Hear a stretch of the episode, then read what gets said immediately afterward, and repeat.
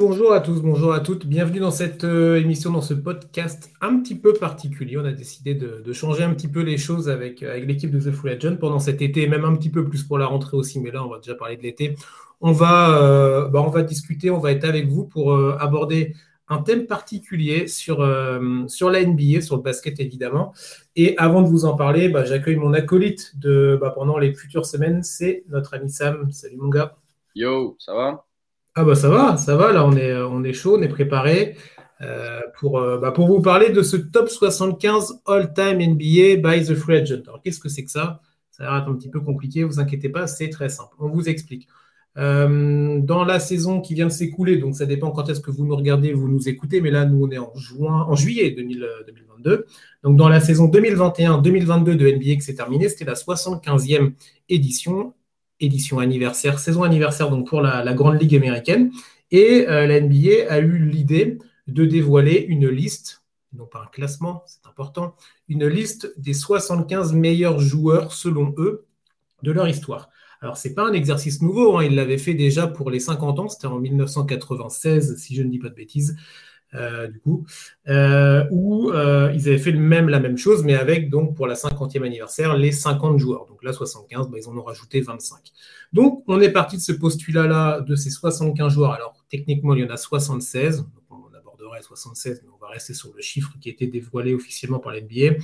Donc on va partir de ce postulat-là. On va vous proposer, on va discuter avec Sam de ces 75 joueurs, de leur impact dans l'histoire de la Ligue, de leur impact sur leur franchise, de leur impact euh, global, que ce soit basket, hors basket, dans la société, euh, au niveau de, plein de, choses. On sera évidemment sur le sport, mais on pourra déborder de temps en temps. On va, déborder un petit peu aujourd'hui sur un des, un des joueurs.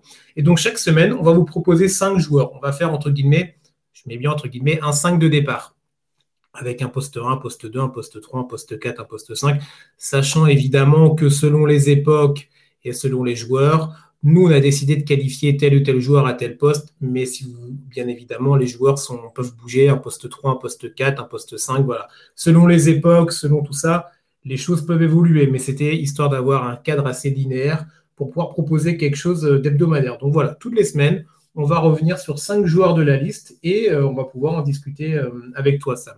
On est bon? Écoute, euh, on est bon de commencer. Eh ben, on est bon. On va démarrer du coup avec les, avec les cinq premiers. Donc, on a fait un choix. Voilà, on a pris dans la liste. On s'est dit, tiens, par qui on va commencer? Honnêtement, on n'a pas, on n'a pas cherché bien loin. Euh, alors, cette semaine, on vous donne les cinq noms et on va pouvoir euh, discuter comme ça tranquillement des cinq. On va vous parler de Dwayne Wade. On va vous parler de Larry Bird, on va vous parler de Moses Malone, de Kevin Durant et de Walt Frazier. Et on va démarrer par ce dernier, euh, le meneur Walt Frazier, meneur emblématique d'Enix. On vous fait un petit CV rapide, histoire d'avoir euh, deux, trois petites billes pour ceux qui connaissent peut-être un petit peu moins ces joueurs. Euh, sait-on jamais, selon votre culture basket. Et ensuite, voilà, on en discute, on en débat. on débat avec Sam. Après, on n'est pas là pour débattre, attention, de leur place légitime ou non dans la liste. Ça, c'est pas du tout le sujet. On est juste là pour parler, pour se remémorer des souvenirs, évidemment, de, de ces joueurs-là. Alors, moi, ce que j'ai pour Will Frazier, donc c'est 13 saisons NBA. Euh, deux titres de champion avec les Knicks, donc en 60, tu me dis hein, si je dis des bêtises, hein, en 70-73. Euh, sept titularisations All-Star, un MVP du All-Star Game. Il a été six fois dans une All-NBA Team et il a été sept fois dans même dans la All-NBA Defensive Team. Voilà, ça vous classe déjà ce premier joueur, c'est plutôt pas mal. Sam, j'ai assez parlé, je te laisse la main. Vas-y, sur Walt Frazier, qu'est-ce que tu as à nous dire de ce, de ce joueur emblématique eh ben, écoute, Wolf Frazier, moi, c'est un joueur que j'aime beaucoup euh, parce que euh, pour ceux qui voient à peu près qui est le joueur, parce qu'il jouait quand même, euh, on précise, dans les années 60-70, il a joué la, dernière, la dernière année en 1980. c'est un joueur qui avait beaucoup de skills offensifs, très bon passeur, très bon scoreur, avec des, des, des premiers joueurs à vraiment avoir dribblé et à amener le dribble justement dans, dans la NBA. Mais au-delà de ça, c'était un très bon défenseur. Et ça, bon, du coup, euh, ça, ça a fait un petit plus euh, dans mon cœur. non, Walt Frazier, un joueur exceptionnel qui était au cœur, donc tu le disais, bah, des deux titres des Knicks, parce que les titres, enfin, aujourd'hui, on verra la saison prochaine, mais les Knicks n'ont pour, pour, le moment que deux titres. et c'est lui en partie, hein, bien sûr, avec Willis Reed notamment, qui a mené cette équipe un peu vers, bah, vers les sommets de la NBA dans une époque où, la, NBA était dominée par les Lakers, on sortait de l'ère Celtics en gros.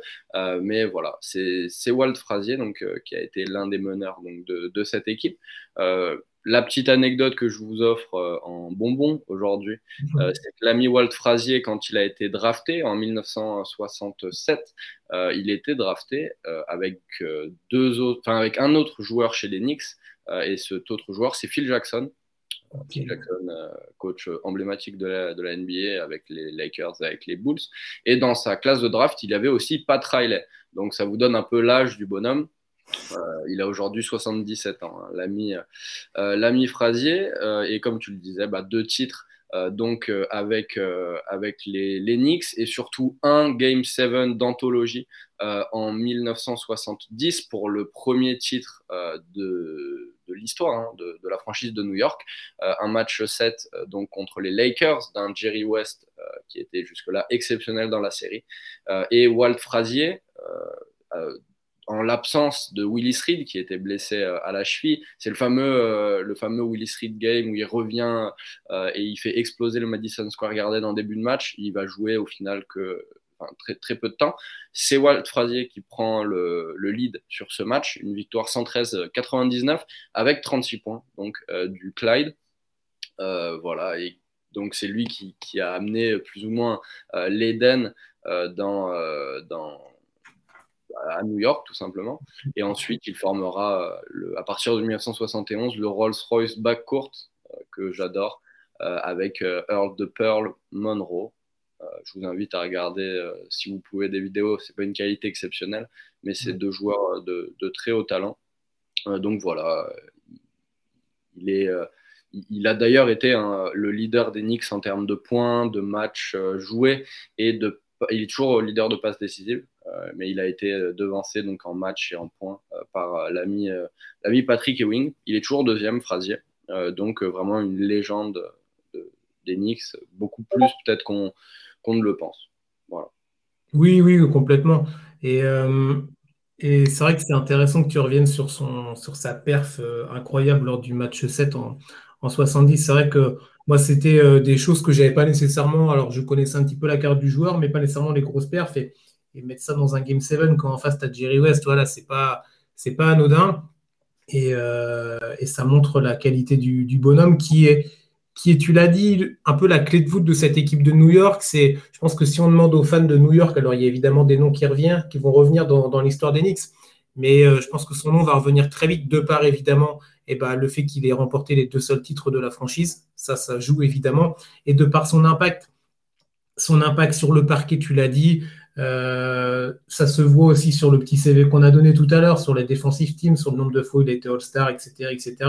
Et même moi, c'est là-dessus que je voulais un petit peu euh, embrayer. C'est sur euh, son impact en dehors du parquet. Tu as parlé un peu de la Rolls-Royce backcourt juste à la fin de ton propos, mais si vous avez l'occasion, tout à l'heure, on vous allez regarder les vidéos. On va vous le dire à chaque fois, allez regarder les vidéos, machin. Alors oui, c'est clair que bon, bah, les, vidéos des années 70, la qualité, c'est pas du HD. Hein. Mais c'est pas grave, peu importe, ça fait partie du charme aussi de ce truc-là, de revoir des vieilles images avec en noir et blanc, avec des gros pixels, c'est pas grave, peu importe. Et, ou même si vous voulez pas aller regarder des vidéos, allez, allez checker quelques photos sur Google ou sur votre, smartphone. Il avait un look. C'était, ce mec-là, c'était un joueur. Euh, c'était un joueur classe, mais c'était un mec classe aussi. Et euh, dans l'attitude et dans le look, euh, regardez donc ses arrivées. Il arrivait toujours au, Madison Square Garden euh, avec des looks assez flashy, assez exubérants. Il y avait son fameux chapeau. Je pense que voilà, rien qu'en disant ça, il y a peut-être des, images qui vous reviennent en tête. Il a ce fameux surnom Clyde qui vient de ça et qui vient du film en fait Bonnie and Clyde qui était sorti en 1967 et le surnom via de ce film-là et de, des, ressemblances en termes de look et tout ça. Il arrivait au Garden avec la Rolls-Royce. Voilà pourquoi le nom aussi euh, que tu disais tout à l'heure. Donc, il y, a y a quelque chose dans. C'était plus qu'un joueur. C'est ça aussi qui va être intéressant dans, ce qu'on va vous proposer avec Sam c'est qu'on va. On va voir que ces mecs-là, c'est des icônes. Alors pour certains uniquement terrain, c'est déjà très très bien, mais il y en a d'autres ils représentent davantage, qui représentent autre chose, et ce mec-là en fait partie. Euh, petite anecdote pour, pour terminer sur lui, après, sauf si tu as autre chose à dire, ça, mais petite anecdote que j'ai notée sur lui et sur le côté un petit peu look et, et ce qu'il a apporté aussi, parce que la NBA, maintenant, aujourd'hui, on en parle, c'est euh, euh, une industrie mondiale incroyable avec du terrain, évidemment, mais du marketing, du business, euh, des looks, des chaussures, des maillots, etc. Mais à l'époque, faut aussi savoir, faut se replonger. Et dans les années 70, on n'était pas du tout dans ce genre d'esprit-là. Et en 73, il y a une anecdote sur, euh, sur lui et le fondateur de Puma, la marque Puma, la marque de chaussures que vous devez connaître. Euh, alors, j'ai plus le nom, j'ai plus le nom du patron, mais vous irez checker si ça vous intéresse. Euh, vous trouvez ça facilement sur, sur les moteurs de recherche. Donc, le fondateur de Puma lui propose de participer au design d'une de ses futures chaussures. Et il s'est inspiré en fait de la fameuse Puma Suède. Alors, je pense que c'est une chaussure que vous connaissez, peut-être la Puma la plus réputée, hein. c'est pareil, c'est pas, pas très compliqué. Ils se sont inspirés de cette chaussure-là qui était, euh, qui avait bien marché lors des JO euh, auparavant, et du coup, c'est devenu les Puma Clyde. Dommage du coup à, lui, inspiré donc inspiré de ces chaussures-là, et c'est en quelque sorte un peu les, les premières chaussures signatures de l'histoire de la NBA maintenant. Hein. les, on a tellement, hein, les Harden, les, les, les, Kobe, les Jordan, euh, bon bref, on va pas tous vous les faire mais c'est un peu lui qui, est, qui a aussi, grâce à ce partenariat, ouvert un peu la NBA à un business un peu autre euh, par le look, par, euh, bah, par les jerseys, par les fringues et par là, euh, là les chaussures en tout cas. Donc voilà, donc un, premier joueur qui nous a, qui nous a plutôt ébloui et, et, voilà, et je pense que les fans des Knicks, s'ils nous écoutent, ça leur, ça leur rappelle plein de, plein de bons souvenirs. On enchaîne, Sam, ou tu avais autre chose à... Non, non, bah écoute, on enchaîne ça, euh, c'est trop, trop bien de, regarder. Et même, je vous invite même à jouer avec lui sur euh, Touquet. Il est des ah oui. Voilà. Bah ouais, c'est ça qui est bien. On peut rejouer avec des joueurs de légende, donc ça fait plaisir. Faites-vous des 5 faites-vous des 5 avec les 5 qu'on vous donne. Là, franchement, vous allez vous faire plaisir. Euh, deuxième joueur, on reste dans la conférence Est, mais on va un petit peu plus bas. On va du côté de la Floride. On va aller faire un tour du côté de Miami et on va aller, on va aller discuter avec Sam de Dwayne Wade. Flash. Dwayne Wade, c'est 17 saisons NBA, c'est 3 titres de champion 2006, 2012, 2013. un MVP des finales. Il a été 13 fois sélectionné All-Star Game, 8 fois dans une All-NBA Team. Euh, il a l'or olympique. Ça, c'est important aussi. Euh, euh, les, médailles olympiques, surtout aux États-Unis, on sait qu'à Team USA, c'est quelque chose qui compte. Et donc, il y a un, titre olympique pour, pour D-Wade et aussi une médaille de bronze. Drafté en 2003, c'était le pic, la fameuse draft 2003, on en parlera peut-être, la fameuse draft de 2003, piquée en 5 par, euh, par Miami. Euh, Flash, vas-y Sam, on t'écoute sur, euh, sur D-Wade.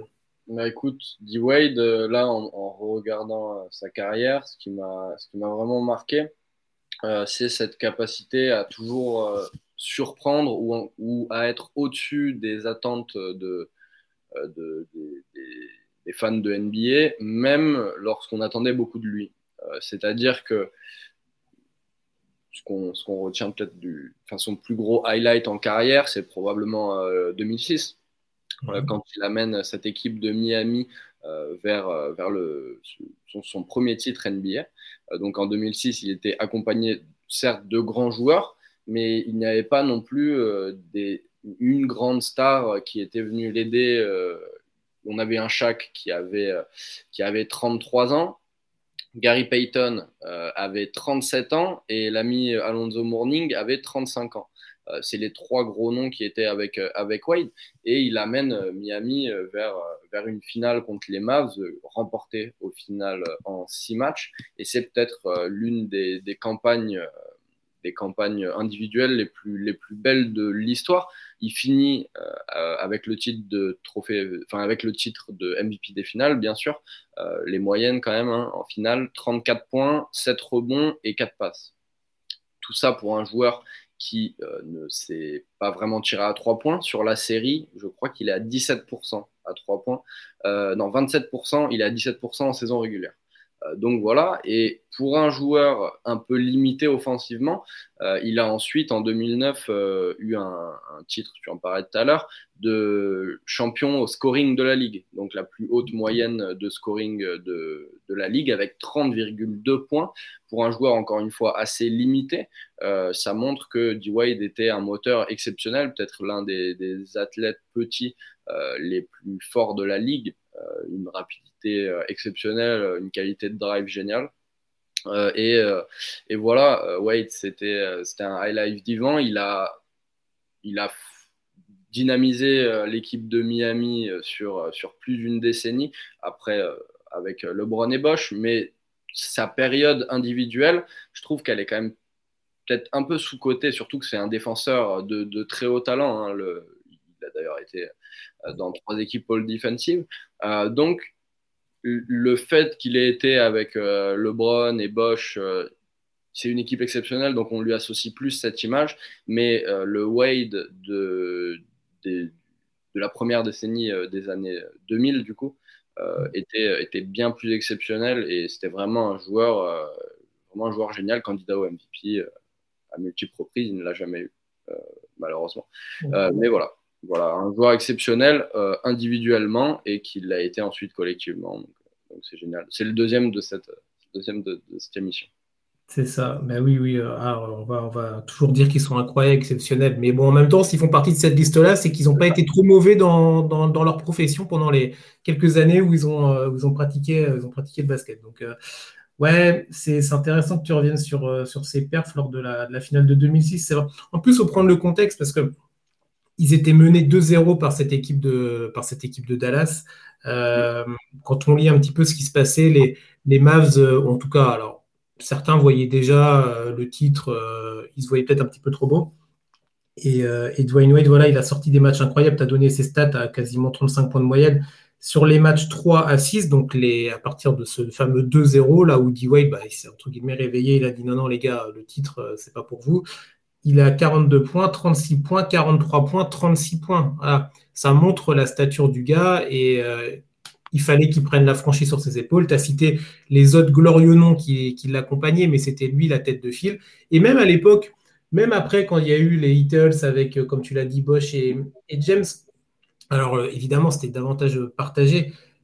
Mais ça a toujours été euh, la figure de proue, ça toujours. C'est sa maison, toi, Miami.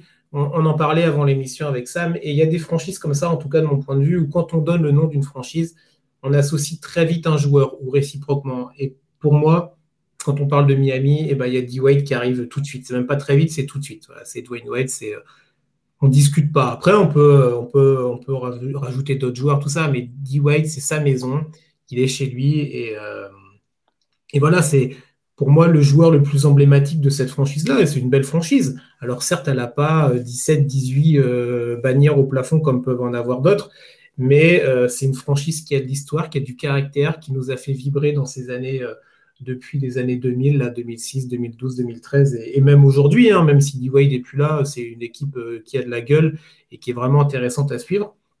Et voilà, et pour moi, euh, le joueur emblématique de cette franchise, c'est lui. Euh, Puis surtout, enfin, individuellement, il est très fort, il les mène vers le succès, et sans lui, il n'y aurait probablement pas eu de Beatles. Quoi. Bien sûr, tout à fait et, LeBron, il, vient, il, vient, il serait probablement jamais parti à Miami s'ils avaient sélectionné Darko Milicic euh, ou, euh, ou euh, Carmelo. C'est ça. Milicic qui était deuxième de cette draft-là, non C'est ça en 2003 C'est ça. C'est ça. Donc, bon, une fameuse draft incroyable. Mais, mais juste pour revenir, avant de parler des Heatles rapidement, c'est vrai que je ne vais pas tout vous citer parce que sinon on en aurait pour trop longtemps, mais sur, pour montrer le côté emblématique et le côté, euh, c'est le joueur phare d'une équipe, d'une franchise NBA, euh, D-Wade et Miami, c'est toute une histoire évidemment. Et D-Wade, il est numéro un dans tellement de, paramètres. Je vous en donner quelques-uns, les plus importants. Dans le nombre de matchs joués, il est à 948 matchs joués avec Miami, c'est le numéro 1 all-time. Dans le nombre de points, il est à plus de 21 000 points.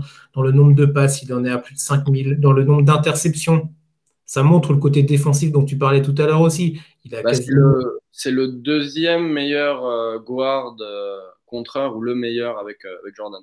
Voilà, bon, bah, ça montre, ça, ça, ça, met le niveau. Il a quasiment ouais, 1500 interceptions. le nombre de minutes jouées, il a quasiment 33 000, 33 000 oui, oui c'est ça, 33 000 minutes jouées. Bon, bref, il y en a tellement d'autres, je ne vais pas tout vous citer, mais voilà, c'est l'icône de la franchise. C'est incroyable. Et c'est vrai que donc il y a eu cette période 2006, comme tu dis, où c'est lui qui a porté Miami vers ce titre après être malmené en finale contre Dallas. Mais après, voilà, il y a eu cette fameuse époque des Heatles avec l'arrivée de, de Bosch et James. Et, et, ces, et finales, il y a eu quatre finales de suite, si je dis pas de bêtises, deux victoires et deux défaites. Euh, avec ce fameux, euh, cette fameuse rivalité qu'il y a pu avoir contre les San Antonio Spurs. Euh, moi, je sais que là, à titre perso, je, suis pas mal rentré dans la NBA de par ce prisme-là aussi, parce que c'était aussi l'époque, si je dis pas de bêtises, où, où Beansport diffusait ses premières finales NBA, où c'était dans, ce créneau-là. Donc, bah, c'était plus facile pour le grand public, comme moi je peux en faire partie, ou comme peut-être vous pouvez en faire partie pour ceux qui nous, qui nous écoutent. Voilà, moi je suis tombé là-dedans et parce qu'il y avait aussi Tony Parker en face, il y avait un Français, peut-être le meilleur Français de l'histoire, bon bref voilà.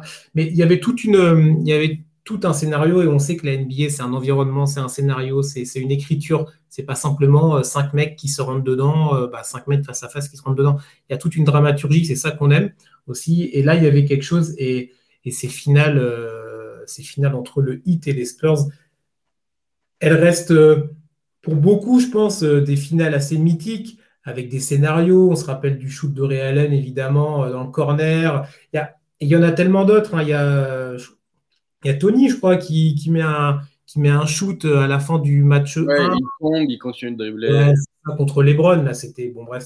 Il y a tellement de choses. Et, c'est vrai que cette équipe des Heatles, bah, comme tu l'as dit, elle est venue aussi. Bah, elle s'est construite parce que Dwayne Wade était là. Et, et petite anecdote pour pour ça.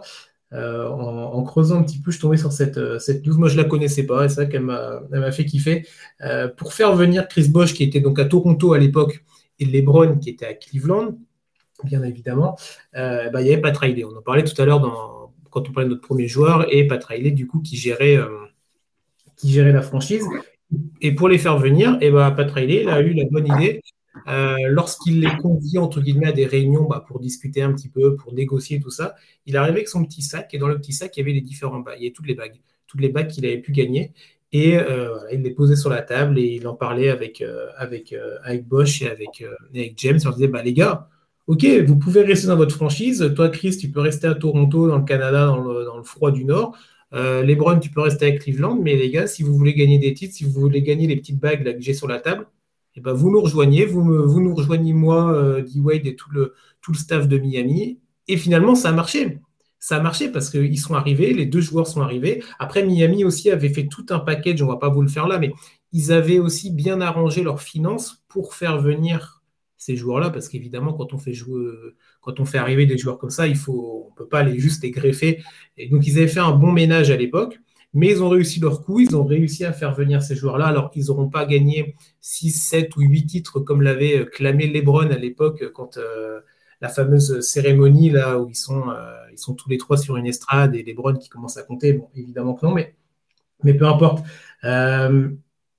D-Wade, évidemment, c'est cette période-là, mais c'est aussi l'époque de 2006. Et je pense que pour beaucoup, pour ceux qui sont amoureux de, de ce joueur-là, Peut-être que, comme tu l'as dit tout à l'heure, peut-être que 2006 est encore plus important parce que, alors, il n'était pas seul, hein, attention. Non.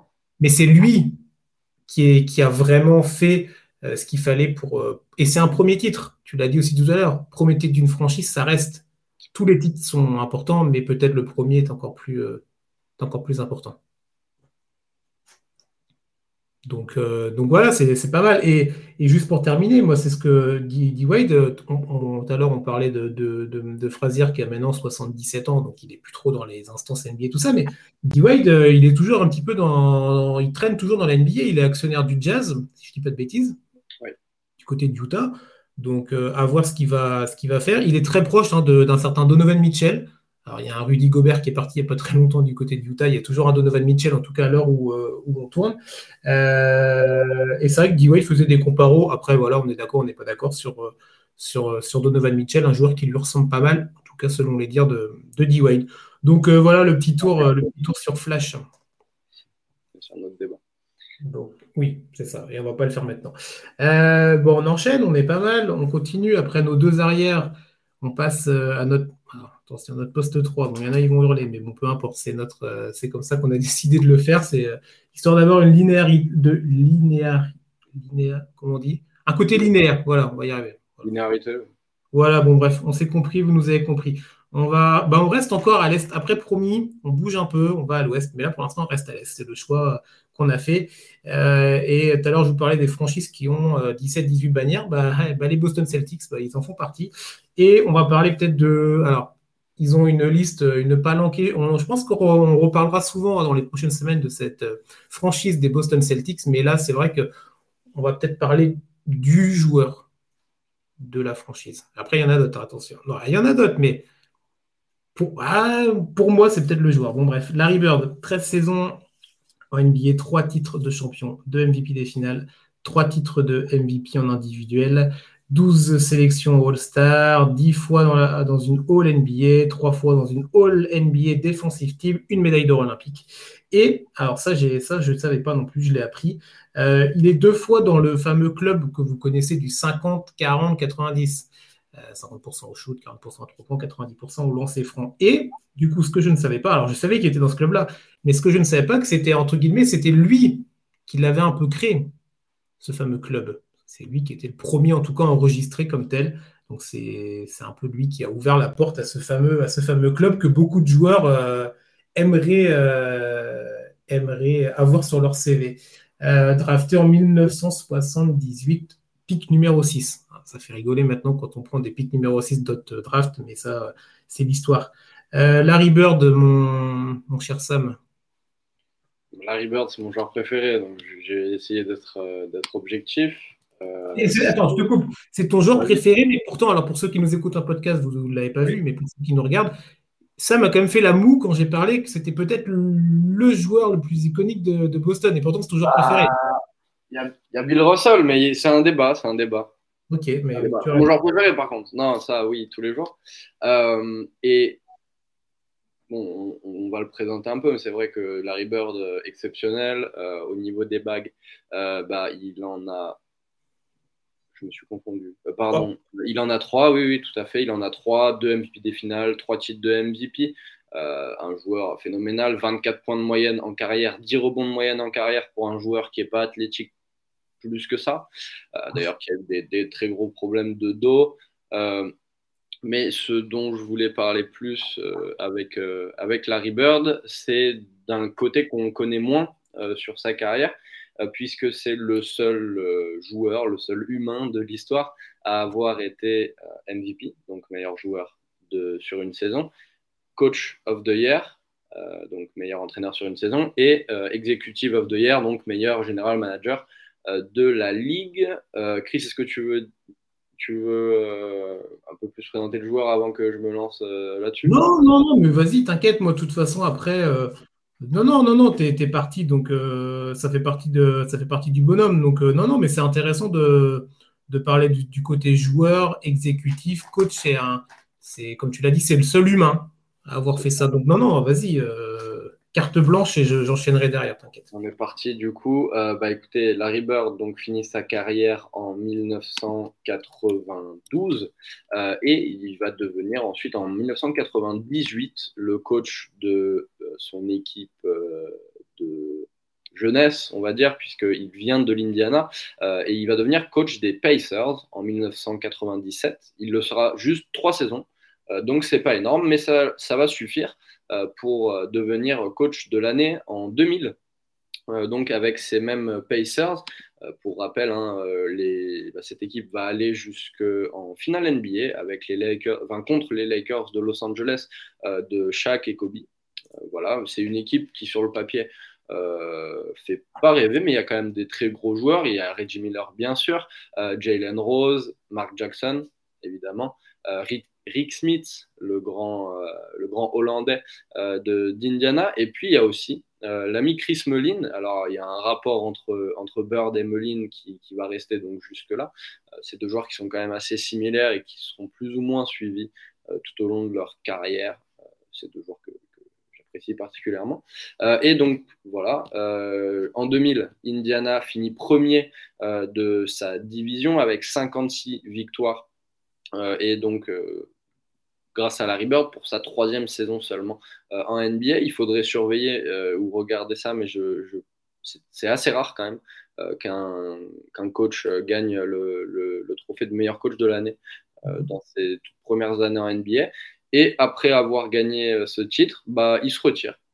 Il se retire de, de la vie de coach et il va prendre un peu de vacances, mais revenir quand même en 2003, toujours dans la même franchise, chez les Pacers, pour devenir GM euh, de cette franchise. Il le sera euh, donc de 2003 à 2017 euh, quand même. avec une petite pause d'un an entre, entre 2012 et 2013. mais voilà, donc l'ami Larry Bird va devenir Executive of the Year en 2011. Non, 2012, 2012, oui, oui, tout à fait, 2012. Et pourtant, quand on regarde l'année, on se dit, il a quand même fait deux, trois erreurs. Je vais vous refaire un peu l'historique de cette saison. Euh, on doit revenir juste deux ans avant pour, euh, pour vraiment se mettre dans, dans, l'équipe et comprendre le contexte. Deux ans avant, il sélectionne Paul George avec le dixième choix et Lance Stephenson avec le choix numéro 40, donc au deuxième tour de la draft 2010. Les choses se, déroulent. Il va arriver à, récupérer Darren Collison, euh, qui était auparavant chez les Hornets de New Orleans. Et donc, on arrive en 2000, euh, enfin, dans la saison 2011-2012, euh, où euh, à la draft, il fait une grosse erreur pour le coup, mais il récupère George Hill des Spurs de San Antonio en l'échange de Davis Bertans, qui venait de drafter donc avec le 42e choix, et du choix numéro 15, ce sera plus tard Kawhi Leonard. C'est un autre débat. Il va signer ensuite en décembre, donc au cours de la saison, David West, euh, un gros poste 4 euh, qui, a fait ses classes euh, notamment du côté des Warriors de Golden State. et en fait, il crée une équipe très compétitive et qui va défendre très bien. Et donc, c'est les Pacers, évidemment, de Paul George, d'un Paul George exceptionnel, de Danny Granger, etc., qui, vont, qui vont aller cette année-là au, second tour. ils vont perdre contre les Eagles de LeBron, mais en leur opposant une, un, très haut niveau. Il y a une équipe qui est jeune et qui vient d'être créée justement par Larry Bird. C'est reconnu par la NBA, donc il le nomme, euh, GM de l'année. On a pas mal de joueurs euh, qui ont pas encore beaucoup d'expérience. Roy Ebert, par exemple, le, pivot de cette équipe, euh, qui a eu une histoire un peu compliquée avec la NBA, entame seulement sa troisième saison. C'est la, saison sophomore euh, de l'ami Paul George euh, et également pour Lance Stephenson. Donc il y a vraiment une hype autour de cette équipe.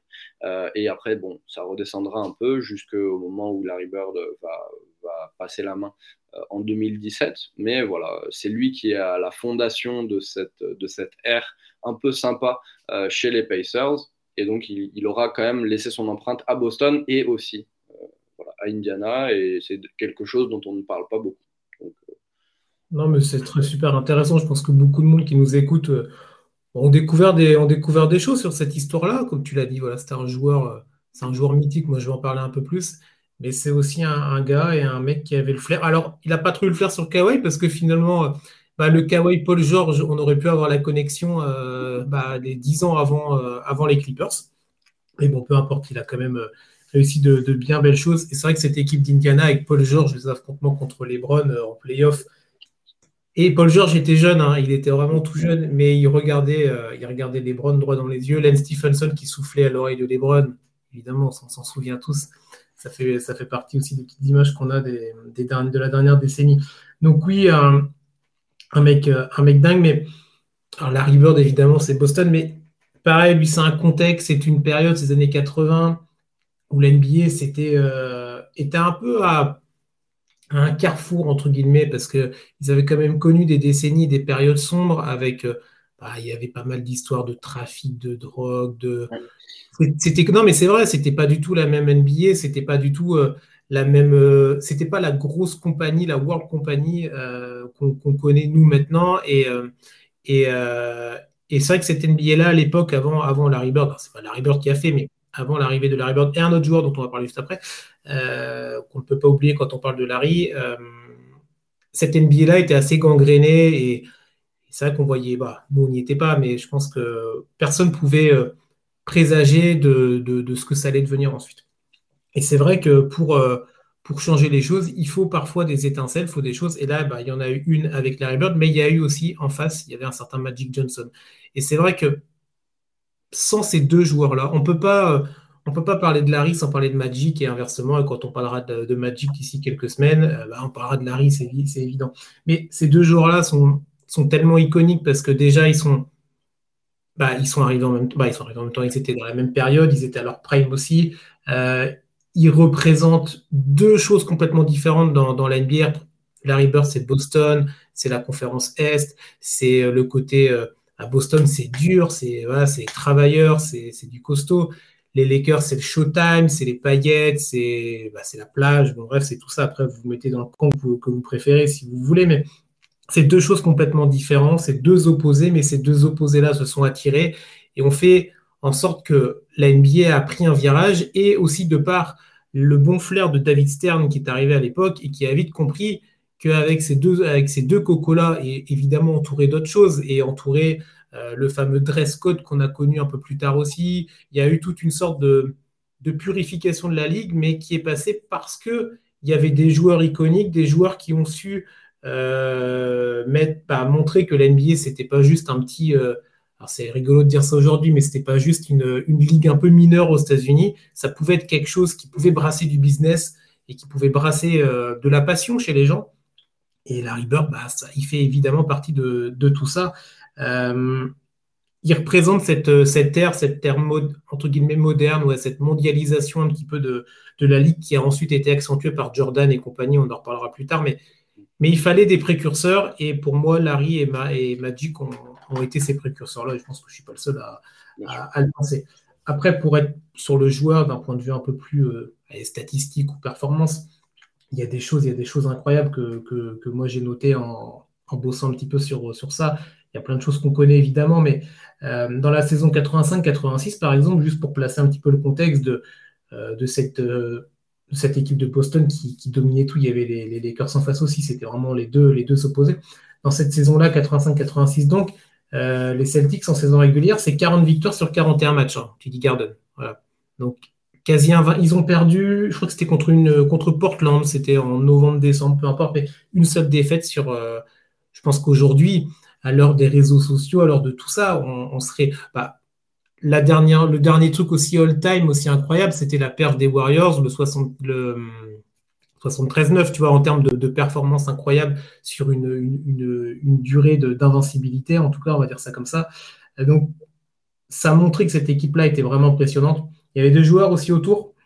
Une petite anecdote qui me revient sur, euh, sur ça qui est intéressante, c'était, euh, alors sur le record de points de, Larry, il est, euh, il est à 60. C'était contre l'équipe des Hawks. C'était le 12 mars 85. La date est importante. 12 mars 85. Alors pourquoi la date est importante? Parce que quelques jours avant, un autre de ses coéquipiers, Kevin McHale, euh, avait été auteur de 56 points et c'était lui qui était le, bah, recordman du nombre de points euh, marqués. Donc euh, évidemment, la soirée se passait très bien pour McHale, qui avait été aussi servi par Bird et tout ça. Et McHale décide de sortir et Larry lui dit hey, mon gars, je te conseille de continuer à scorer parce que sinon, moi, ton record, je vais te le prendre. Donc là, McHale, sur de lui, mais en même temps, on peut le comprendre. Le mec, il, nous claque une performance incroyable, historique. Il est, dans, il est, il est, il est on fire, comme on dit. Il dit non, non, c'est bon. Euh, moi, je m'arrête là, je m'arrête à 56 points. Ok, il s'arrête à 56 points. Bah, 9 jours après, Larry Bird, il en a planté 60 et il a du coup battu le record. Et il l'avait, entre guillemets, annoncé. Il lui avait dit à son, à son coéquipier mon gars, bouge-toi, mets-en davantage parce que sinon ton record ne va pas tenir. Et il n'a pas tenu parce que voilà, il est monté à 60. Et Larry Bird, c'est plein d'anecdotes comme ça. Euh, Larry Bird, c'est, tu l'as dit, c'est un physique. Pardon, mais je pense que les jeunes qui nous écoutent ou qui n'ont pas trop suivi la ou qui se sont, arrêtés au, à la NBA des années 2000, euh, à partir de 2015, 2018, bon bref, 2020, vous cliquez, vous tapez Larry Bird dans Google, vous allez rigoler quand on voit le physique du gars, quand on voit le look. Non, mais c'est vrai, il a il n'a pas un look d'un joueur tel qu'on le connaît aujourd'hui, mais, mais ça fait partie aussi du charme de l'époque. Et, donc, c'est un joueur qui n'est pas du tout le physique. Bah, il avait un physique, attention, mais euh, il n'a pas le physique de l'emploi, on va dire ça comme ça. Et pourtant, il a proposé des choses incroyables. Et c'était un, un joueur incroyable, évidemment, sur le terrain. Pas besoin de, de discuter de ça, mais même dans le trash talking, moi, c'était aussi sur ça que je voulais, je voulais venir. Euh, il y a des choses incroyables. On a tous des anecdotes. Je pense qu'on en a tous plus ou moins entendu parler. On parle souvent, euh, on parle aujourd'hui du NBA où attention, faut pas trop trash talker, c'est assez aseptisé. On est d'accord, pas d'accord, c'est autre chose. Mais alors, vous mettez Larry Bird aujourd'hui au, niveau, au niveau des règles de la NBA et du côté polissage, ça risque de faire des dégâts. Donc, je sais pas, toi, est-ce que Sam, tu avais peut-être un truc qui te revient par rapport à ça? Ou Parce que moi, j'en ai noté deux, trois, mais. Vas-y, écoute, moi, j'ai parlé d'Indiana et de, des, managers. bon, bah, nickel. Et bah, du coup, moi, je vais vous donner les deux, trois. Alors, bah, il y avait déjà celle avec McKay que je vous ai donné, donc c'est un peu du trash talking en interne. Il y a un autre qui. Alors, c'est deux connus, il y en a plusieurs, hein, j'aurais pu vous en prendre plus, mais voilà, vous irez chercher si vous voulez, vous tapez trash talking Larry Bird, vous aurez des, listes incroyables d'anecdotes. Il y a le fameux concours à trois points au All-Star Games, c'était en 1987. Alors, ça venait d'être instauré, tout ça, donc Larry Bird était sûr de le gagner était certain. Là, si on avait pu faire un pari à l'époque, bah, là, je pense que la cote ne devait pas être très élevée. Et donc voilà, il arrive, donc euh, il arrive, tout ça, tranquillement, tout ça, et il décide d'aller dans les vestiaires pour aller saluer ses adversaires. Et là, donc, il lâche la punchline suivante. Ah bah les gars, je viens juste voir qui va finir deuxième. Ça, pose le, ça pose les jalons. Les mecs dans les vestiaires le regardent tous, mais complètement abasourdis à urine. Mais qu'est-ce qu'il nous raconte et ben, le gars, évidemment, il a, remporté le, il a remporté le concours juste derrière. Et euh, c'est vrai qu'on se disait ça tout à l'heure avec Sam, c'est que bah, il n'a même pas eu besoin d'enlever son. Il était en survêt, je crois, en veste d'échauffement quand il a. Ah, en training, euh, training suit. C'est ça. Donc, tellement, euh, tellement sûr de son fait et l'histoire lui a, prouvé qu'il avait, bah, qu'il avait raison d'être sûr de lui que voilà. Le mec, euh, il, vient juste saluer ses, ses, potes pour savoir qui va finir derrière lui. Et autre anecdote aussi, peut-être un petit peu plus connue, c'est là, c'est la fameuse soirée où il décide de shooter que de la main gauche. Alors, donc, c'était une année avant, c'était en 86. Tout à l'heure, je vous parlais de la performance des Celtics. Bah, c'était de cette année-là. Euh, les Celtics, c'était sur une série de 14 victoires sur 15 matchs. On peut dire qu'ils étaient plutôt dans une bonne dynamique. Et euh, là, du coup, les Six avaient un déplacement sur, euh, à Portland, si je ne dis pas de bêtises, c'est ça, et un déplacement suite aux Lakers. Les Lakers avec Magic, tout ça, c'était le moment phare. C'était les deux grosses équipes qui s'affrontaient, évidemment. Et donc, bah, ces, joueurs de, de, Boston et Larry Bird donc, se déplacent donc à Portland, c'était le 14 février, jour de la Saint-Valentin. Et euh, bah, il annonce, hein. il leur dit bah, Moi, euh, je, vais, leur faire l'amour au Portland, tout ça, machin, jour de la Saint-Valentin, peu importe. Et, quand on prend, et donc il, annonce qu'il va, il, se met une sorte de, d'auto-défi, mais il se met un défi perso parce que bah, voilà, il avait envie de, se mettre peut-être un petit peu de fun et il décide donc de jouer de la main gauche. Je vais shooter de la main gauche, etc. etc. C'était son défi, il a décidé de faire ça. Donc, on, prend les stats du match. Au bout de trois quarts temps, il en est à 27 points, uniquement de la main gauche. Donc, déjà, un, plein de joueurs NBA, on leur, dit tu mets 27 points dans un match, au bout de trois temps, tu es très content. Lui, uniquement sa main gauche. Et comme le match était quand même plutôt serré, euh, à ce moment-là, il décide quand même de terminer le quatrième quart-temps en jouant de façon un petit peu plus euh, normale, on va dire, de façon standard. Et il termine avec 47 points, 14 rebonds, 11 passes et un game winner en prolongation plutôt sympathique. Et euh, après le match, pour, euh, pour le côté trash talk, en plus de la main gauche. Donc, euh, il sort du match avec le game winner, avec la performance que je viens de vous citer. Et donc là, il arrive en conférence de presse et il dit aux journalistes Bon, bah les gars, par contre, je garde ma main droite pour le lendemain pour les Lakers. Donc, tellement. Le match était deux jours plus tard, pas, pas le lendemain, pardon. Mais voilà, le gars était sûr de, sûr de sa force, fort, sûr de lui. Alors après, ça peut être pris pour de l'arrogance, tout ça, mais là, les deux anecdotes que je vous ai données, voilà, montrent que le, il était au-dessus du lot. Euh, il était, euh, c'est un autre level. Là, les joueurs qu'on vous cite, euh, après, on va pas faire le jeu là, mais on pourrait les classer. C'est tous des légendes, mais il y en a, ils sont encore un peu plus. Il y a des stats dans la légende. Et Larry fait vraiment partie du, gratin, du gratin, et, peut-être qu'un jour on fera, un, classement, même si là c'est pas un classement qu'on fait. On le fera peut-être on verra, mais bon, peu importe. Mais il fait partie en tout cas des, têtes d'affiche de la NBA. Euh, voilà, quand on, si on fait une photo de toutes les époques de la NBA, euh, la, tête, la tignasse de Larry arrivera euh, assez rapidement au gros plan en tout cas. voilà pour notre, petit focus sur Larry, Sam. On enchaîne, on, est, on continue là. On est chaud, on est chaud, on est chaud. vas-y, vas-y. Avec, avec l'ami Kaidi bah oui, alors on passe, on passe sur complètement à notre profil. On passe à l'ouest, voilà. On va quand même faire un petit tour du côté de la conférence ouest avec, euh, avec le fameux Kevin Durant. alors, pour l'instant, c'est le premier et seul joueur, en tout cas, de cette semaine. Euh, il fait partie de ces, euh, de ces nouveaux noms. Donc tout à l'heure, on parlait en introduction que la NBA avait déjà fait la liste en 96, donc il y avait 50 noms, dont les trois qu'on a déjà cités. Et Kevin Durant fait partie donc, des 25 nouveaux noms arrivés donc, en 2021. Donc Kevin Durant, normal qu'il soit, bah, normal, oui, c'est assez logique qu'il soit dans cette liste-là. Quand même 14 saisons à l'heure actuelle, évidemment, en juillet 2022. Donc deux titres de champion avec les Golden State Warriors en 2017 et en 2018. Deux titres de MVP des finales, bah, durant les mêmes finales, évidemment. Un titre de MVP qui date, hein. c'est vrai que quand j'ai recreusé, 2013-2014, hein, ça va faire quasiment 10 ans quand même qu'il est MVP. Ça passe tellement vite. 11 fois dans 11 fois All-Star. Euh, 4 fois meilleur scoreur. Il a 3 médailles d'or olympiques. Alors, on parlait de ceux qui en avaient une, bah, KD en a trois, donc euh, c'est juste comme ça.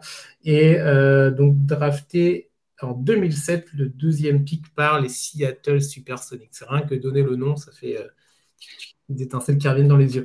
Donc, ouais, bah, Kevin Durant, il y a tellement de choses à dire. Après, c'est compliqué parce que, comme voilà, c'est un joueur qui est encore en activité, il a encore des choses à faire. Il est dans l'actualité par rapport à à la free agency. Peut-être que quand vous nous écoutez, euh, si vous nous écoutez plus tard, bah, peut-être qu'il sera dans une nouvelle franchise.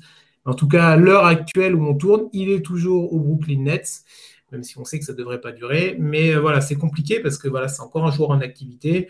Il peut encore nous, proposer des dingueries, mais il a quand même déjà proposé pas mal de choses, KD, euh, Sam.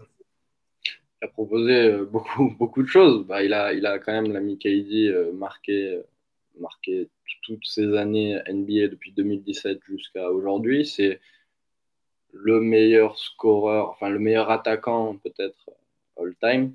Mm. Une, une, une, capacité à scorer dans n'importe quelle position qui est absolument folle. Euh, tu parlais du club euh, des 50, 40, 90. L'ami KD, il l'a fait en 2012-2013 avec 90,5% au lancer, 53 euh, alors attends, 41,6% à 3 points et 51% au tir. Voilà, tranquille. Juste avant sa saison MVP, euh, c'est un, joueur exceptionnel, évidemment, Kaidi. Euh, mais ce sur quoi je voulais revenir, c'est surtout sur sa gestion d'image et sur sa gestion de, de, communication qui est très, très controversée.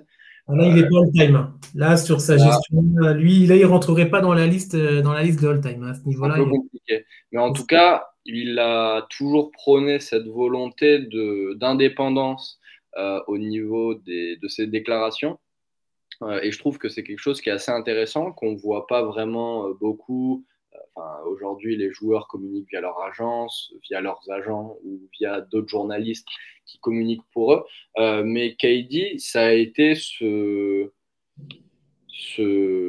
modèle peut-être à tort, mais de transparence. Tu vois, par exemple, on parle avec un Kawhi qui est assez discret. Bah, KD, c'est peut-être un peu plus un joueur euh, transparent, entre guillemets, avec ses burner accounts, avec euh, un facteur dont on va parler ensuite. Mais pour les burner accounts, je suis allé voir un peu, euh, du coup, euh, bah, toutes les histoires qu'il y avait par rapport à ça, etc. Et en fait, il l'a toujours revendiqué, donc il s'en est jamais caché. Et euh, oui, il a des burner accounts pour, bah, pour sortir des vérités, spitting facts. et peut-être, Sam, je te coupe, explique un peu ce que c'est du coup, parce que peut-être que ça. Ah oui, tout à fait. En fait, si vous voulez, c'est un compte Twitter ou un compte sur les réseaux sociaux. Euh, donc que lui, euh, enfin que KD a, mais pas du tout avec le nom de KD. Souvent, d'ailleurs, il le fait pas très intelligemment, mais ça va être I love KD numéro 35 ou quelque chose comme ça. donc il se fait passer pour quelqu'un d'autre en fait. et il, va, il va tweeter des trucs comme bah, une, une, fois d'ailleurs, KD s'est trompé euh, au lieu d'utiliser son burner account, il a utilisé son compte euh, Kevin Durant certifié pour commenter sous un truc euh, ouais, KD, il détestait jouer avec Billy Donovan et il était tout seul avec Westbrook, personne ne l'aidait, etc. Et c'est pour ça qu'il est parti d'OKC, donc arrêtez de, genre de, de, lui en vouloir. mais, mais voilà, donc des trucs déjà, super intelligents. mais voilà, donc c'est ça un burner account, c'est utiliser un, un, faux compte euh, et euh, ça montre encore une fois la volonté de KD de, se sortir de ce modèle de communication euh, et de cette ligue fermée, mais de plutôt l'ouvrir en donnant vraiment son avis interne sans évidemment causer un, nombre de tollés phénoménaux. Parce que même là, sur les nets, il n'y a pas longtemps, il y a eu un potentiel burner account qui a été, qui a été trouvé par les fans, qui a été pas mal relayé d'ailleurs. mais donc voilà. et dans une autre dimension par rapport à ça, on parlait du départ de, de, de, Kevin Durant. Euh, lui, au lieu de faire passer par un, par un insider, de, le faire passer par son agence, etc., euh, il s'est euh, enrôlé dans un site qui s'appelle Players Tribune, qui est assez intéressant. Il y a beaucoup d'athlètes qui, en font partie, notamment il me semble que Stephen Curry a, déjà écrit pour ce site. mais en fait, c'est des, donc des éditoriaux de, de, sportifs de haut niveau pour annoncer euh, des, bah, des trades ou quelque chose comme ça. Euh, KD l'avait fait donc, à ce moment-là. Euh, mais ça, ça, peut être, par exemple, pour dénoncer un problème dans le sport ou pour parler de tel ou tel sujet. et on peut penser ce qu'on veut du joueur, mais dans le, le modèle de communication, c'est un peu novateur. Et il a été euh, le moteur donc, de ce site-là, parce que c'est l'article le plus vu de l'histoire de, ce site, c'est justement ce communiqué de KD en disant bah là je m'en vais, euh, je pars chez les Warriors parce qu'ils sont trop forts. Euh, donc voilà. donc assez cool, KD, c'est un sujet dont on parle beaucoup, mais qui est pas, enfin c'est souvent caricatural. Mais donc trouvais ça intéressant d'en parler. Et alors, petite anecdote, parce que pourquoi Chris, je suis allé regarder les messages que tu m'as envoyés par rapport à KD, et tu me dis, euh, euh, ouais, le numéro 35, Kevin Durant. Aujourd'hui, il n'est plus numéro 35, mais on s'en rappelle évidemment. Oui, c'est vrai, pardon. qui sera ou non retiré du côté de Casey.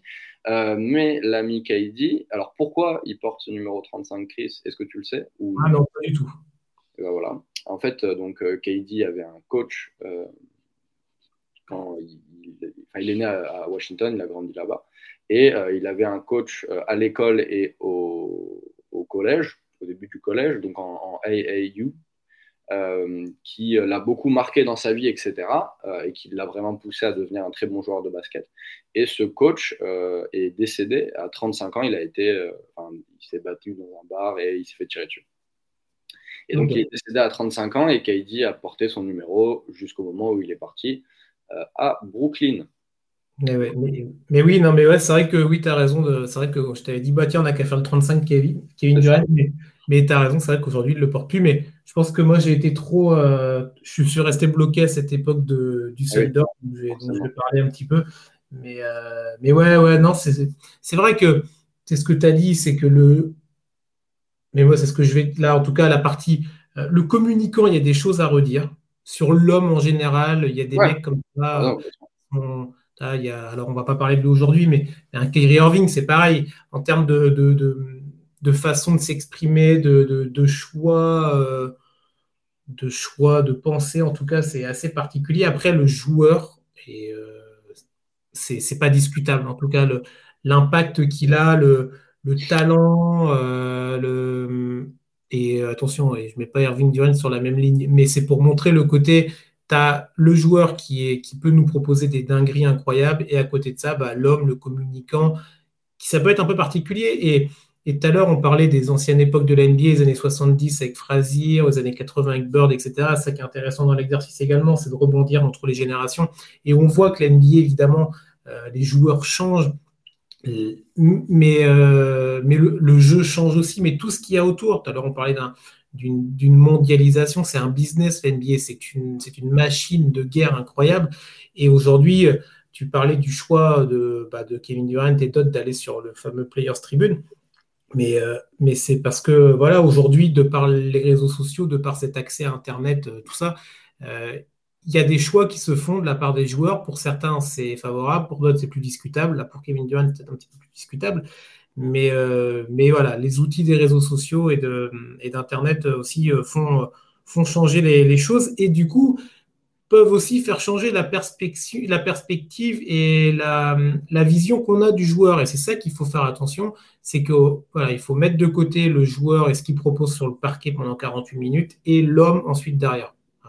C'est deux choses différentes. Et c'est vrai que parfois, dans des réseaux sociaux qui s'affolent très rapidement et qui caricaturent beaucoup, on peut aussi avoir tendance à, rétrécir un petit peu le champ de vision et à tout de suite caricaturer sur ouais, non, bon, il a dit ça, donc en gros, c'est n'importe quoi. Non, les gars, il faut, un peu plus de nuances. Parenthèse faite. pour parler un petit peu du joueur, c'est vrai que tu le disais, c'est peut-être le meilleur scoreur, bah le, ouais, le meilleur scoreur all-time, en tout cas, le, mec qui peut marquer dans tous les sens. Euh, il, alors, il a comme tous ses, petits shoots, ses petits endroits de prédilection, mais c'est une arme vraiment létale, Kevin Durant. C'est le plus jeune joueur de l'histoire à finir meilleur marqueur d'une saison NBA. Donc, il avait 21 ans et 197 jours. Il faut être précis dans ce genre de, de stats. Donc, voilà. Euh, c'était dans la saison 2010-2011, là, donc avec le Thunder, évidemment où il enchaîne, alors j'ai noté ça, euh, il a enchaîné 18 matchs consécutifs à plus de 20 points. Avec, alors 20 points, c'est un minimum. Hein. Il a fait donc le minimum, je crois que c'était 22, mais il a, il a claqué. on était plus sur des perfs à 30, 35, 40 points de moyenne. Hein. Là, je me suis arrêté à 20 points pour faire la ligne, mais voilà. Euh, dans son parcours, donc, bah, Kevin Durant, c'est Seattle, là où il a été drafté, donc 2007-2008. Ensuite, donc, le déménagement au Thunder, au KC, où il y est resté entre 2008 et 2016. On va, je vais y revenir l'arrivée aux Warriors entre 2016-2019 et donc euh, bah, à l'heure actuelle chez, chez, les Nets de Brooklyn, donc depuis, depuis 2020. Euh, bah, cette fameuse équipe d'OKC, c'est vrai que c'est euh, un what if, c'est quelque chose où on se dit bah, qu'est-ce que ça aurait pu devenir? On va remettre un peu dans le contexte. Dans cette équipe-là, il y avait un, donc, Kevin Durant évidemment, il y avait un fameux barbu, un fameux James Harden, et euh, un Brody, un Russell Westbrook, un numéro 0. Lui, il n'a pas changé son numéro depuis, euh, depuis le début, en tout cas. Euh, ces trois joueurs-là étaient jeunes, ils sont arrivés dans une équipe du Thunder bah, voilà, qui ont déménagé, donc c'était une sorte de reconstruction, en tout cas, ou de remise à zéro du projet. Et, et en saison 2011-2012, donc le Thunder était arrivé, donc, bah, donc l'ancienne équipe de Seattle est arrivée à OKC depuis 2008, donc ça faisait trois ans. Euh, bah, ces, trois, ces trois joueurs-là, ces trois jeunes-là, euh, arrivent en finale NBA. Euh, trois, trois jeunes, alors ils avaient moins de 25 ans, tout ça, et c'était eux les leaders, c'était eux qui ont emmené cette équipe-là, donc ils ont été en finale NBA, défaite contre le Heat, hein. je crois que c'est ça, oui, c'est 4-1, défaite contre le Heat, et, et c'est là qu'il y a eu le début du Watif, c'est que juste derrière cette finale perdue, où on pouvait tellement envisager un avenir radieux pour cette équipe du Thunder avec ces trois joueurs-là. Si on se dit que ces trois mecs-là, à moins de 25 ans, ils arrivent déjà à mettre une franchise en finale NBA, bah, qu'est-ce que ça va être quand ils vont arriver à leur prime à 28, 29, 30 ans? Bon, On ne le saura jamais parce que du coup, James Harden a été transféré par, par le Thunder. Alors le Thunder, les transferts, les trucs, c'est toujours été quelque chose, hein, mais euh, là, c'était peut-être le gros coup, euh, un, de leurs plus gros coups, un de leurs plus mauvais coups, peu importe. Euh, donc le transfert de James Harden. Euh, du côté des Rockets, du côté de Houston. C'est peut-être pour ça que tu portes le maillot, du coup, euh, Sam, tu savais qu'on avait parlé de. Exactement. De, Darden, tu as la connexion. c'est le maillot d'Arden, mais je l'ai mis pour un autre joueur que j'aime bien aussi. Ah, on en parlera. C'est peut-être le dernier joueur de la liste. Peut-être. Peut-être, peut-être. Mais voilà. Donc, ouais, voilà. Donc, Arden, donc transféré euh, du côté des Rockets. parce que du coup, OKC avait fait le choix de, miser son argent sur une. Bah, pour garder euh, Duran Westbrook et Sergi Baka. après, hein, euh, Sergi Baka qui est un très bon joueur euh, NBA de basket, tout ça, et à l'époque aussi, mais bon, est-ce que c'était le meilleur choix? Ça, je pense que beaucoup de fans du Thunder doivent toujours se poser la question dix, ans, ans après. Mais c'est vrai que, et après, voilà, il y a eu toute la suite. Alors, Durant et Westbrook sont restés, mais ils n'ont jamais regoûté bah, au, goût des finales, au goût des finales NBA. Et, et du coup, bah, ça, ça a cassé quelque chose, évidemment, cette dynamique, et après, ça a complètement explosé quand, euh, bah, quand, Kevin Durant a décidé, de, a décidé de, partir du côté des Warriors. Et c'est vrai qu'on parlait tout à l'heure du côté euh, donc du joueur, évidemment, mais de, de l'homme à côté. Et, je pense que ce qui restera dans, dans l'histoire de Kevin Durant, peu importe le nombre de bagues, peu importe le nombre de titres, peu importe le nombre de, de performances individuelles qu'il va, va faire et qu'il va certainement continuer à faire, bah, c'est ses choix et on verra ce qu'il va faire en 2022. Mais c'est vrai que voilà, il décide d'aller dans la franchise qui vient de l'éliminer, les Warriors. Donc il élimine le Thunder, le Thunder qui menait 3 hein, dans, les playoffs.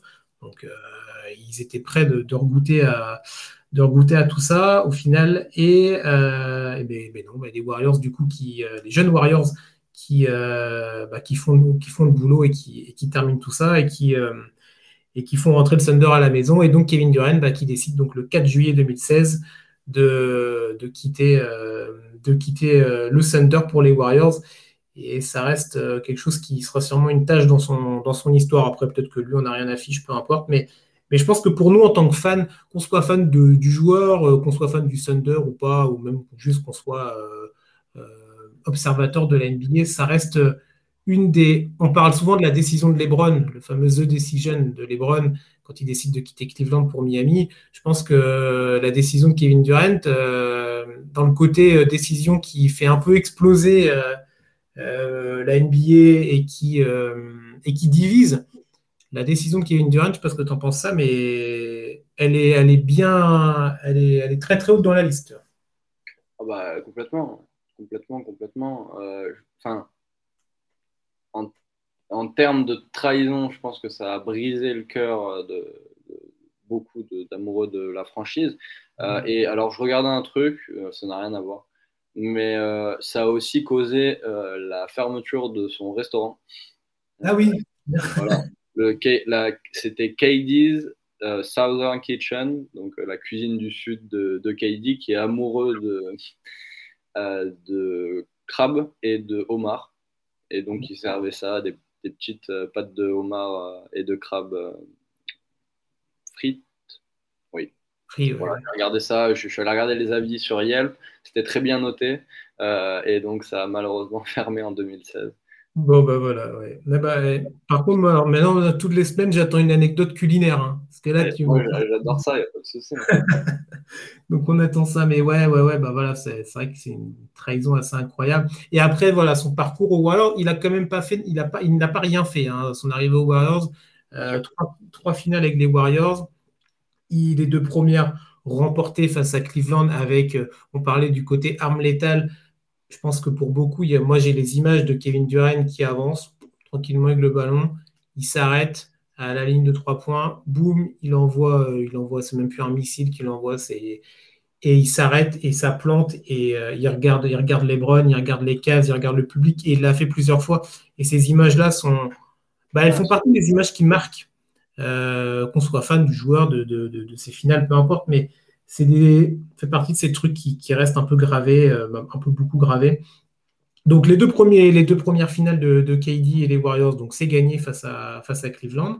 Et ensuite, bah, il y a eu les finales 2019 où là, bah, évidemment, ce fut plus compliqué contre Toronto. Euh, il, avait pas, il avait été absent pour une, pendant les playoffs contre Houston. C'était en finale pour une, une blessure au mollet où il, y avait déjà un handicap physique pour, euh, pour KD. Il revient lors du match 5 des finales où les Warriors étaient mal embarqués hein, face à Toronto, la fameuse époque de Toronto avec Kawhi Leonard. Euh, il était un petit peu attendu, peut-être comme le sauveur Kevin Durant, euh, même un petit peu beaucoup. Et euh, alors, il avait bien démarré.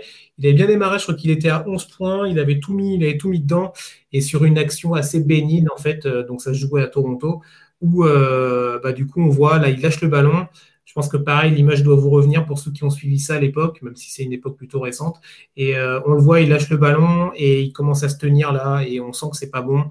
On sent qu'il y a quelque chose qui a lâché. On ne sait pas encore quoi, mais, euh, mais ça a été un tournant évidemment. Et donc, bah, c'était le tendon d'Achille hein, qui, euh, qui, a lâché.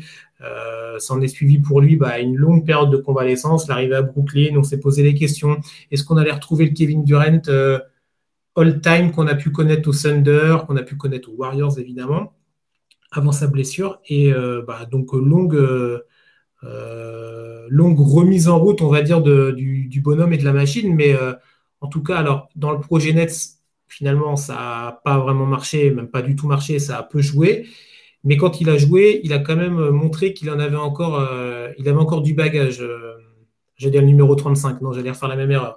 Mais le numéro 7, du coup. Donc, on va voir ce que ça va donner pour la suite pour Kevin Durant. On va voir où il va atterrir évidemment pour la suite de sa carrière NBA. Euh, on verra quel impact ça aura sur la ligue. Évidemment, ça aura un impact. Et on verra si sa legacy continue de, monter euh, crescendo ou non. Mais en tout cas, Kevin Durant, au jour d'aujourd'hui, fait évidemment partie des 75 meilleurs joueurs. Et, euh, et voilà, c'est pas discutable. Et ça restera un joueur dont on se souviendra pour, autant pour ses phrases que hors terrain, ce que tu nous as expliqué, Sam, que pour ses perfs, euh, ses perfs sur le parquet. Hein. On va, bah, on va quand même terminer avec notre cinquième joueur, notre pivot, notre intérieur costaud, solide, capteur aspirateur à rebond. Alors lui, aspirateur à rebond, il y a du niveau. Hein, voilà. Ah, ah, son surnom, c'est le président des rebonds. Mais tout à fait, exactement. Voilà, la, magnifique passe décisive. Le président du rebond, Moses Malone, notre dernier joueur de cette semaine dans, notre podcast, là, dans notre émission euh, de The Free John sur les 75, le top 75 all-time NBA. Donc, euh, Moses Malone, donc c'est 19 saisons, c'est un titre de champion. Donc, c'est, mais quel titre? 1983 avec, euh, avec Philadelphie. Un titre de MVP des finales. Hein. Donc, elle est en finale une fois, elle a gagné, bah, autant être MVP. C'est toujours mieux. Trois fois MVP en saison régulière, 12 fois sélection All-Star, 8 fois dans une All-NBA Team. Et euh, alors, lui, du coup, pour la draft, c'était un peu différent. Il a été recruté à l'époque par la ABA. C'était, euh, il n'y avait pas encore eu la fusion ABA-NBA. Pour ceux qui ne connaissent pas, on vous laissera les creuser, mais on vous en reparlera certainement. Il y avait deux ligues à l'époque, et donc il avait été choisi par, euh, par la ABA et par l'équipe de Portland, je crois, si je ne dis pas de bêtises. Non, alors il me semble que c'est Utah. Non, c'est d'abord Utah et après Portland. Ok, pardon, autant pour moi. Et après, il avait été bougé assez rapidement, il est atterri à Houston Mais on va en parler. Bon, on va parler certainement de l'époque Houston, vu que tu as, le maillot, vu que as le maillot sur toi, Sam, le beau maillot rouge des Rockets et euh, Moses Malone. On t'écoute. Bah écoute, euh, de ce que j'avais pris euh, aujourd'hui en, angle pour parler de Moses Malone, je ne vais pas tant parler de Houston que ça, au final.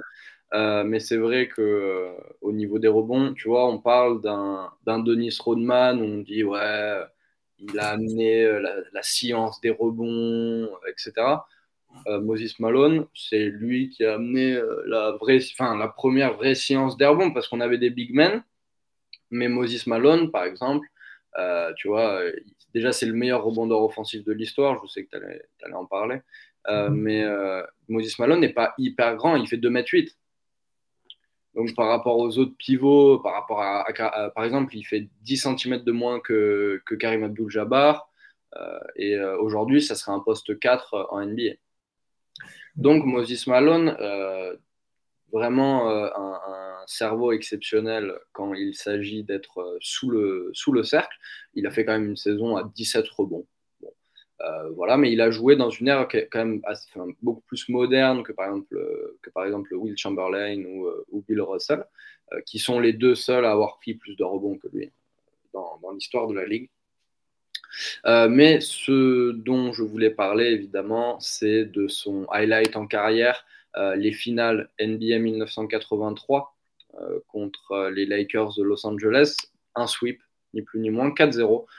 Sur la série, notamment grâce à Moses Malone, qui est sur le match 1, meilleur marqueur, meilleur rebondeur. Le match 2, meilleur marqueur, meilleur rebondeur. Chris, je te le demande, le match 3, alors, meilleur marqueur, je suis sûr, parce que je l'avais noté, mais meilleur rebondeur également. Également, avec 19 rebonds. Et le match 4, il n'est pas meilleur marqueur puisque c'est Karim Abdul-Jabbar, mais il est meilleur rebondeur avec 23 rebonds. Pour finir la, pour finir la série. Ce qu'il faut retenir vraiment de, ces quatre matchs, c'est que Moses Malone euh, a pris 18 rebonds par match, avec 25 points de moyenne. Il y avait quand même des gros joueurs. Hein. Derrière, il y avait Julius Erving qui avait 32 ans, Mochix également, Bobby Jones, euh, des, grands joueurs euh, de, l'histoire des Sixers. Et qu'en face, Karim Abdul-Jabbar bah, a, été un, a été un peu dépassé, clairement, par, par la polyvalence de, Moses.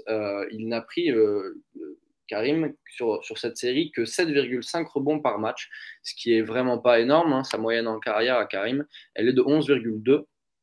Euh, donc compliqué. Euh, pour vous donner une idée, Magic Johnson en a pris plus, il en a pris 7,8. Euh, donc il faut vraiment replacer Moses Malone comme un joueur exceptionnel en NBA. C'est pas le joueur le plus flashy, mm. c'est sûr. je veux dire, pas, il n'y a pas de poster impressionnant de la part de Moses Malone, etc. Mais c'est un joueur vraiment très précieux dans cette équipe et aussi précieux au niveau du développement des jeunes, puisque lors de la saison, euh, je crois que c'est 1983-1984, je vais vérifier, euh, lorsque, bah, en fait, lorsque Charles Barkley arrive euh, du côté de, Philadelphie, il vient d'être tradé 84-85, Charles Barkley arrive et il a un comportement de voyou, entre guillemets. C'est-à-dire qu'il ne s'entraîne pas dur, il est un peu grassouillet. Enfin, vous voyez Chuck. et Moses Malone va le prendre sous son aile un peu durement, mais il le prend sous son aile quand même, euh, et il va le former et faire de lui un joueur exceptionnel en NBA, un joueur qui va travailler dur, euh, même si aujourd'hui, bon, il a repris un peu de poids, mais euh, voilà, il, fait de lui en fait un joueur exceptionnel, un très gros rebondeur malgré sa taille, il fait qu'un mètre 98, l'ami Charles Barclay, pourtant il a 11 rebonds de moyenne en carrière, et c'est aussi grâce à, Moses Malone qu'il l'aura marqué euh, jusqu'au départ euh, de Moses de, Philadelphie. Euh, il part en 1986, donc il reste seulement deux saisons ensemble, mais ça aura été, ça aura été assez fou pour, pour Charles Barclay, jusqu'au point où Barclay appelait Moses Malone papa. Donc quand même, voilà, au moment de, des, donc des 75 ans de la NBA, Moses Malone est décédé hein, en 2017. Euh, il y a eu tout un hommage rendu par Barclay dans un article, etc. Que je vous invite à lire d'ailleurs, il, est, assez cool. Il y a un beau témoignage dessus. Mais donc voilà, deux saisons seulement et euh, une histoire de mentor euh, exceptionnelle pour Moses Malone, qui a été l'un des meilleurs joueurs de l'histoire de la ligue et qui a rendu un joueur un peu moyen avec pas mal de talent, mais très peu de, très peu d'éthique de travail, un joueur, euh, un joueur magnifique euh, en Charles Barclay, qui est aussi euh, un, très, un, joueur, un de mes joueurs préférés. Donc voilà, l'histoire de, passage de flambeau assez cool. Bah, complètement. C'est vrai que c'est, fait partie de ces joueurs-là qui, qui, sont déjà incroyables personnellement, mais qui font rayonner autour d'eux et qui peuvent permettre de, c'est ça, par le travail, par euh, l'assiduité, pardon, l'acharnement et le côté on est sérieux, on est focus, de, faire aussi euh, travailler d'autres talents qui auraient peut-être, euh, bah, voilà, Barclay, comme tu dis, il n'aurait peut-être pas été, il serait certainement pas ce qu'il a été s'il n'était pas passé par la case, par la case Malone. je veux bien que tu vérifies si ça ne te dérange pas. Euh, tu parlais de, hum, sur le nombre de rebonds. Alors, moi, dans, mon petit, dans mes petites notes, je l'ai cinquième all-time en termes de rebonds. Je crois que tu as dit troisième, toi. Ah, alors attends, parce que je me suis peut-être. J'ai, peut-être bien check, parce que si moi je regarde, euh, vous m'aurez perdu sur le réseau. Donc, euh, en attendant que tu vérifies, moi, je vais. bah, tu, tu me coupes dès que tu as l'info. Mais je vais, rester sur les rebonds ça, avant, de, avant d'enchaîner. Mais ouais, c'est, tu l'as dit, on a, on a commencé comme ça. C'est le président du rebond. C'est vrai que c'est pas juste euh, un nombre de rebonds, comme tu l'as dit, c'est une science euh, du positionnement, le rebond. Euh, pour, Ouais. il, est, il est troisième de tous les temps si on compte la ABA. Mais il est ah, cinquième en NBA uniquement, derrière Elvin Hayes et Karim Abdul-Jabbar. Ok, bon bah du coup tu avais pris euh, les deux ensemble, ce qui en soi est complètement logique parce que comme il a été pris à l'époque par la NBA, ça s'entend aussi. Et sur la NBA, il est, cinquième. En tout cas, il est dans le top 5, c'est sûr. Euh, ouais, donc euh, voilà, 3 ou 5 selon si vous prenez la NBA. Moi, j'ai pris que la NBA, donc premier sur les rebonds offensifs, il est à 6700 et quelques rebonds. Huitième dans les rebonds défensifs, donc évidemment, bah, il est dans le top 10, que ce soit en offensif ou en défensif. Et alors, stat qui m'a marqué, c'est que, donc, alors, sur le nombre de rebonds offensifs pris en cumulé, si on prend une saison régulière et qu'on additionne, il est numéro 1, il est numéro 2, il est numéro 3. Tu as, des mecs comme ça, quand tu regardes les records sur Basketball Référence ou sur sites, tu... ok. souvent, tu as Wilt sur le nombre de points ou des mecs comme ça, tu vois, euh, ou Jordan sur le nombre de titres, bon, bref, ou Russell et tout ça. Mais et lui, tu vois, j'ai vu trois fois, je dis, attends, je, relis l'info, et ouais, c'est ça, il est top 1, top 2, top 3, c'est le nombre de rebonds offensifs pris en cumulé lors d'une saison. Mais ouais, c'était un, un, gars incroyable sur la capacité à choper, à choper les ballons. C'est vrai que le rebond, c'est pas juste, euh, je vais être caricatural volontairement, mais c'est pas juste être grand et euh, avoir des longs bras et hop, j'attrape la balle parce qu'elle n'est pas rentrée dans le panier, tu vois. C'est pas du tout ça. Alors évidemment, quand tu fais 2m20, c'est plus simple que quand tu fais 1m95, mais euh, il y a tout un placement il y a toute une, ouais, c'est ça, une logique, un développement intellectuel et un développement sur le terrain de je me positionne comment, je vais savoir comment l'adversaire va shooter, donc et réfléchir déjà en amont sur comment le ballon va, rebondir entre guillemets. Ça reste une science inexacte évidemment, mais c'est, ça fait partie du, truc et, euh, et, il en était, il en était un très bel exemple. C'est vrai que tu as parlé de ces finales contre, contre les Lakers de Karim. Et il y, a, cette fameuse phrase ou slogan, on peut dire ça, qui, revient rapidement quand on parle de, Malone, de Moses Malone, pardon. C'est le fameux, alors je sais pas si je le prononce bien, mais le faux, faux, faux. Donc vous tapez ça dans Google, FO, FO, FO trois fois, qui correspond donc au fort, fort, fort. Pourquoi fort, fort, fort? Parce qu'en gros, il l'avait annoncé, donc c'était dans ses, euh, donc c'était dans les playoffs 82-83, euh, qui n'avaient pas le même euh, fonctionnement que les playoffs qu'on connaît actuellement. Il n'y avait, que, deux tours avant les finales NBA. Et euh, bah, il y a un premier tour, une demi-finale de conférence, en gros, euh, si on peut dire ça comme ça aujourd'hui, et les finales de conférence avant les finales NBA. Et donc, il l'avait annoncé.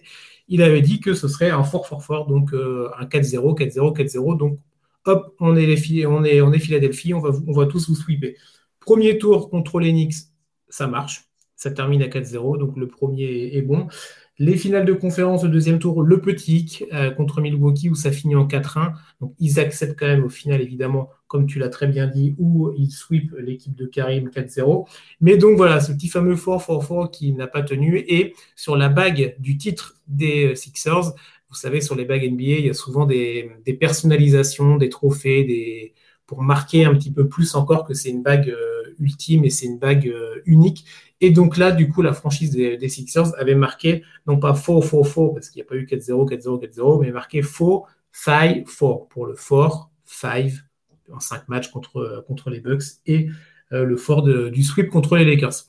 Donc voilà, petite anecdote, euh, petite anecdote euh, rapide sur, Malone, mais, c'est vrai que c'est un joueur incroyable. On n'a pas parlé de son époque à Houston, mais il avait été MVP en 81-82 hein, avec à Houston. Ok, MVP. On on n'en a pas encore parlé, mais c'était quand même un, gros score aussi. Hein. Enfin, je veux dire, il, est 9 meilleur score all time. Oui, exactement. Bah, J'allais rebondir là-dessus, mais tu vois, tu l'as dit, il a quasiment 30 000 points. Il a 29 580. Et quand on voit les noms qu'il y a. Alors, quand on voit les noms qu'il y a devant, bien sûr, mais il faut regarder les noms qu'il y a derrière. Je crois que derrière, c'est chaque. Je crois que, je crois que c'est chaque qui est derrière.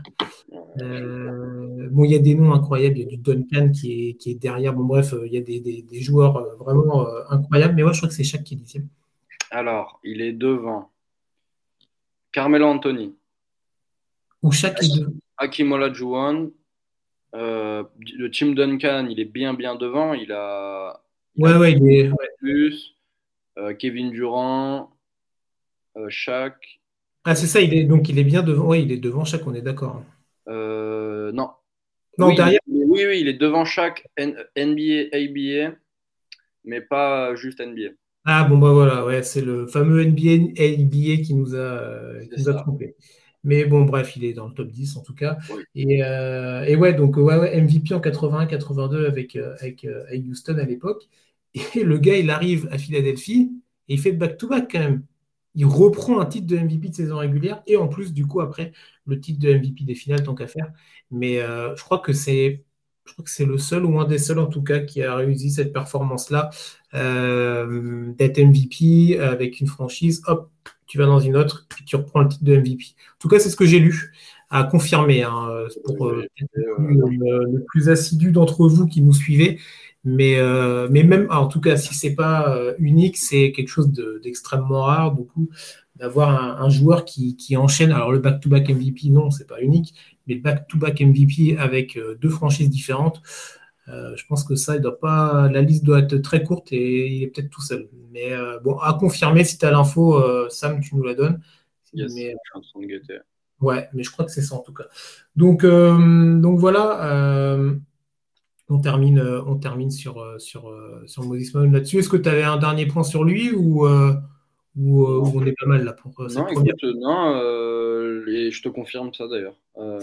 c'est le seul à avoir fait. Ouais, bah, regardais, je pensais à, à Wilt ou à, ou à Karim. Et ils, pas fait. Bon, et ben voilà, c'est le seul. Bah, comme tout à l'heure, on disait, c'est le seul avec Larry Bird, le seul à être MVP, Coach of the Year et Executive of the Year. Bah, euh, Moses Malone, c'est le seul avec euh, le back-to-back MVP dans deux franchises différentes. Voilà. Ça vous classe aussi voilà, les joueurs et ça vous classe un petit peu le niveau qu'on va, vous, qu'on va vous donner toutes les semaines. Là, on est parti pour euh, tout l'été et même un peu plus avec ce top 75, avec des joueurs, évidemment. Il y a des semaines où on va vous parler de joueurs que vous connaissez par cœur.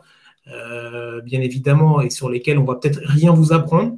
Mais il y a des joueurs où mais ça va être intéressant de pouvoir se replonger là-dessus, de se dire ah oui, c'est vrai qu'il y a ça, il y a ça.